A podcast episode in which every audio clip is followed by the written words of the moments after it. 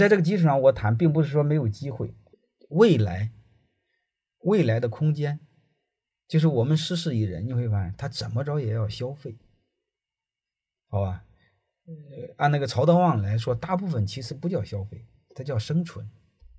啊，有闲钱的人叫消费，没闲钱的人叫活着。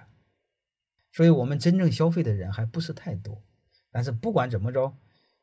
在这种大环境下，你会发现，我们毕竟有十来个亿的人要生存，要生活。刚才我说了，穷人要生存，嗯，不大穷点的中产阶级呢，稍微比中产阶级好点的呢，他要生活，所以他还是要消费。但是你会发现，他的收入降低了。你比如你夫妻两个，假设一一个月一万块钱一个人，两个人就两万。如果有一个人失业，你会发现你家庭就很痛苦。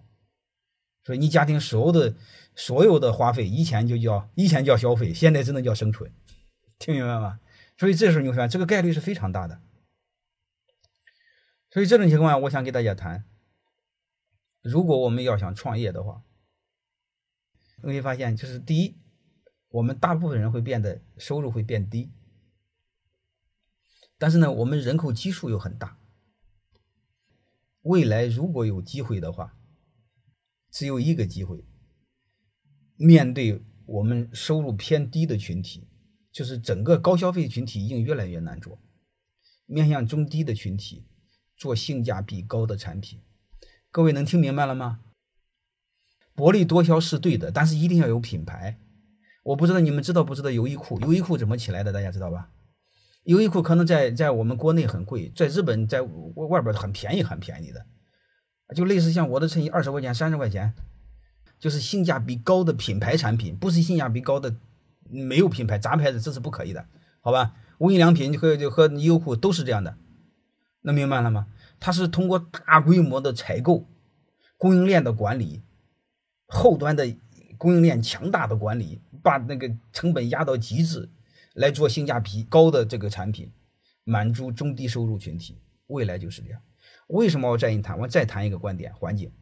当如果你是做外贸的，通常外贸的产品要比内贸的好，是吧？蒙牛不是说过吗？伊利也说过吗？他卖给香港的牛奶比我们喝的好吗？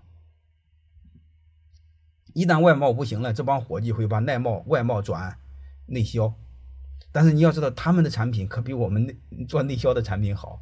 这时候你会发现，他会挤压我们现有的生存空间。我不知道能听明白了没有？嗯，还有一个，当多数人没有钱了之后，以前做高端产品的，他一定会往下压，压什么？把他的高端定成中端，也挤压我们草根的生存空间。这是两头挤，就是外边的出不去了挤你。再就是，再就是国内现在做高端的奢侈品的行业，它市场没那么大了，它什么？它往下压也挤我们，因为都看中了这一块收入。所以你会发现，这是两个环境，又更要要求我们做性价比高的产品。